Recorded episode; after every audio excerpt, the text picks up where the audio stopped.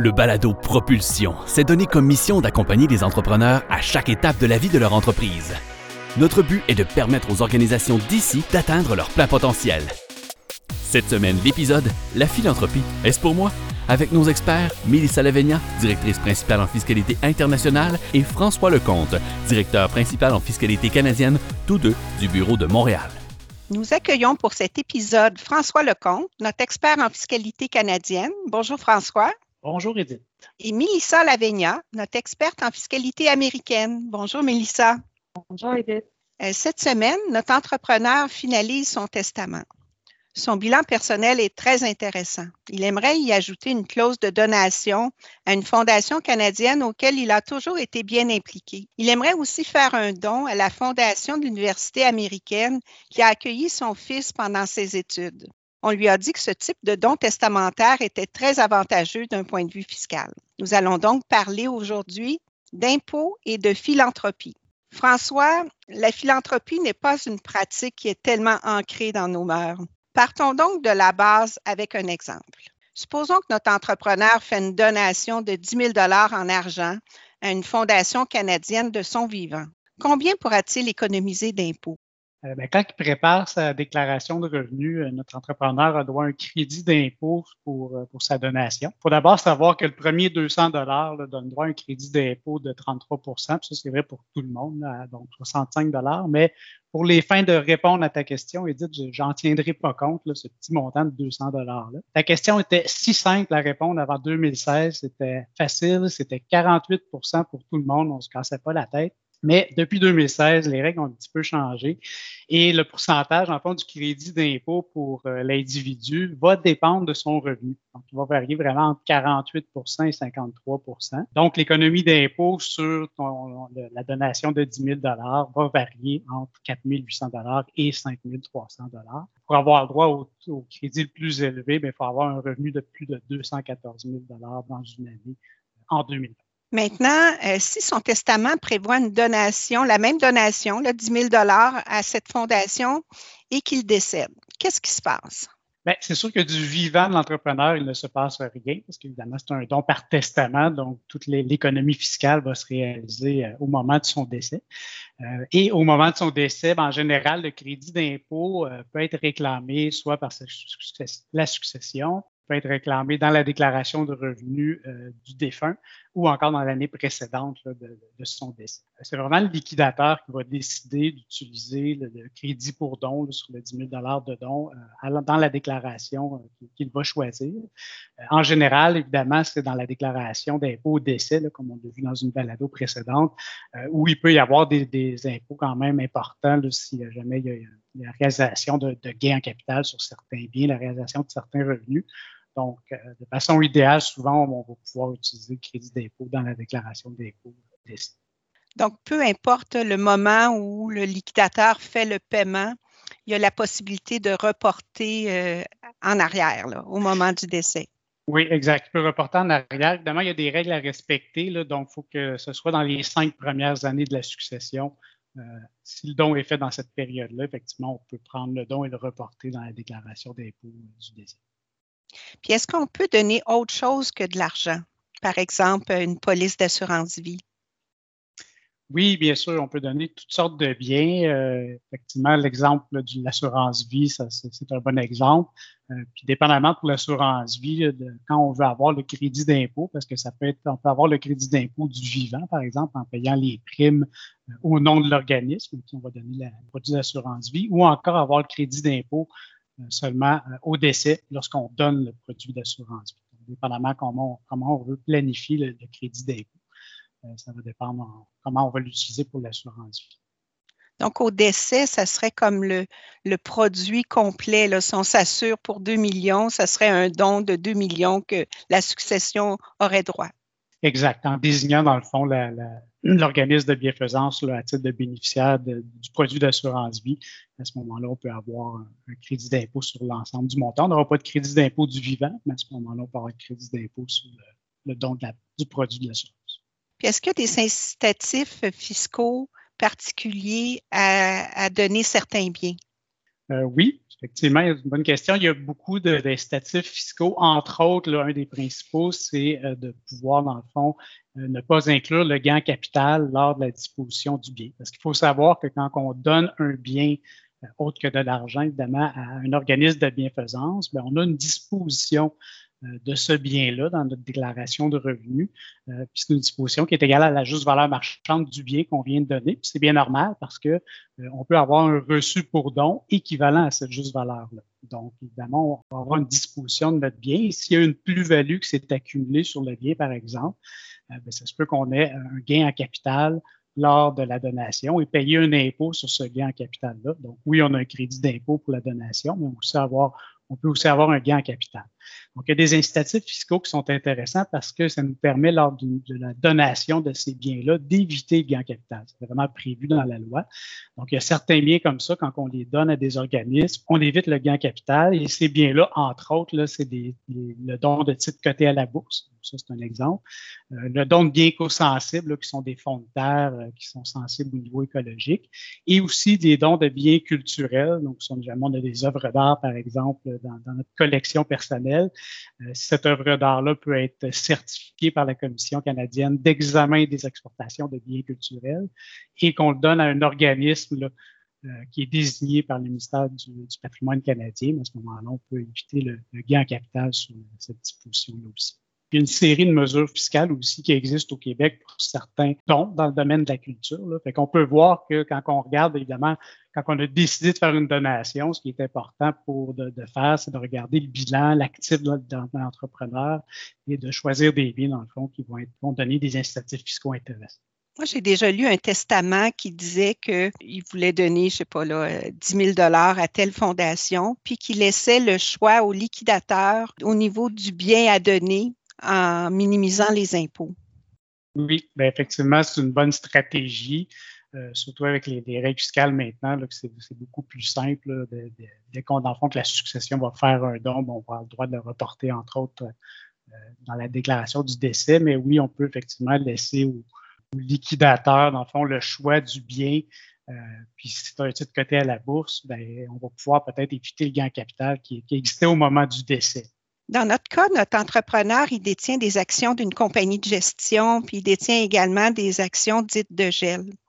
Est-ce qu'il pourrait donner euh, ces actions-là à une fondation oui, c'est tout à fait possible de donner des actions d'une société privée. Euh, il n'y a pas un incitatif fiscal, par, contre, contrairement au titre coté à la bourse. Donc, euh, si jamais je, donne ce type de, ce type de bien-là, ben, à ce moment-là, il y a un gain en capital s'il y a une plus-value, évidemment, qui s'est accumulé. Euh, c'est sûr que pour des titres de, de société de gestion, le gain capital devrait avoir lieu. Pour des titres d'une société opérante, par exemple, qu'on voudrait donner, ben, il existe la déduction pour gain capital qu'on pourrait utiliser. Mais ça, ça n'a aucun lien avec le don qu'on fait. Euh, c'est une déduction fiscale qui existe par ailleurs si on a, si on a droit quand on vend des titres. Euh, d'une société privée qui est en opération au Canada, mais on peut utiliser cette déduction-là aussi au moment de la donation. Euh, évidemment, il y a plusieurs éléments considérés dans, dans le cas d'un tel don. Il y a plusieurs écueils et limites au niveau fiscal. Donc, par exemple, regarder le nombre d'années euh, depuis quand on détient ces titres-là. Euh, on peut regarder aussi des comptes fiscaux de la société qui pourraient être intéressants à utiliser dans le cadre d'une donation comme ça. Mais ce qui est le fun avec ce type de donation-là, c'est que c'est l'entrepreneur qui a le crédit d'impôt pour don, mais finalement, c'est la compagnie qui, par la suite, des bourses en rachetant les actions euh, en faveur de la fondation. Donc, ça peut être très intéressant pour, euh, pour l'entrepreneur. Effectivement. Ben, merci, François. Mélissa, est-ce que les règles sont différentes pour une donation en faveur d'une fondation américaine? Oui, effectivement.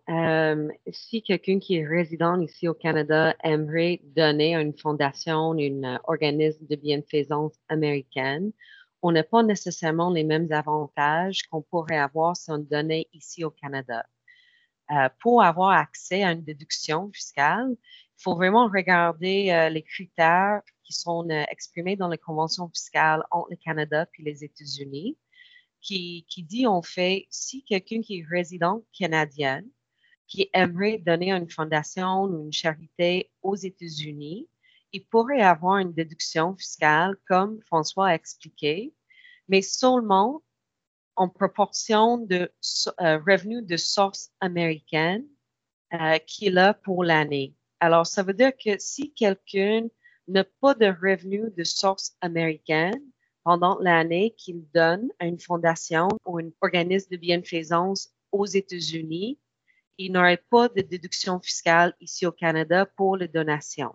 Cependant, il y a une exemption qui existe pour euh, on va on, va voir donner aux universités, aux collèges que le donateur ou un membre de leur famille proche a assisté à un moment donné. Euh, aller aux États-Unis pour ses études, puis 20 ans plus tard, il aimerait donner ou léguer à cette université, malgré le fait qu'il n'ait pas de, de revenus de source américaine. Selon les conventions fiscales, il pourrait quand même avoir une déduction fiscale ici au Canada pour les donations. Mais encore là, il faut quand même respecter toutes les règles ici au Canada par rapport aux montants de déduction, etc., disponibles. Euh, merci, Mélissa. Euh, maintenant, si notre entrepreneur désire aller plus loin et désire créer sa propre fondation, que doit-il faire? Pour créer une fondation, en fait, ben, la fondation, c'est une entité juridique à part entière, donc il faut créer, dans le fond, une entité légale sans capital action. Euh, mais il faut surtout demander une autorisation à l'Agence du revenu du Canada, donc faire une demande d'enregistrement à titre d'organisme de bienfaisance auprès de l'agence. Et c'est un processus qui est quand même assez long, qui peut prendre de 4 à 10 mois en fonction du niveau d'activité qu'on veut faire dans la fondation. Euh, fait qu'il faut, il faut y penser en avance et s'y prendre en avance là, avant de créer ce, type de fondation-là. Euh, on voit souvent la, création d'une fondation privée, entre autres, euh, avec les membres de la famille, souvent qui vont être sur le conseil d'administration, dans l'année où, par exemple, l'entrepreneur va faire un, revenu important comme la vente d'une entreprise c'est un moment qui est quand même intéressant si l'entrepreneur, dans le fond, voulait donner par ailleurs éventuellement.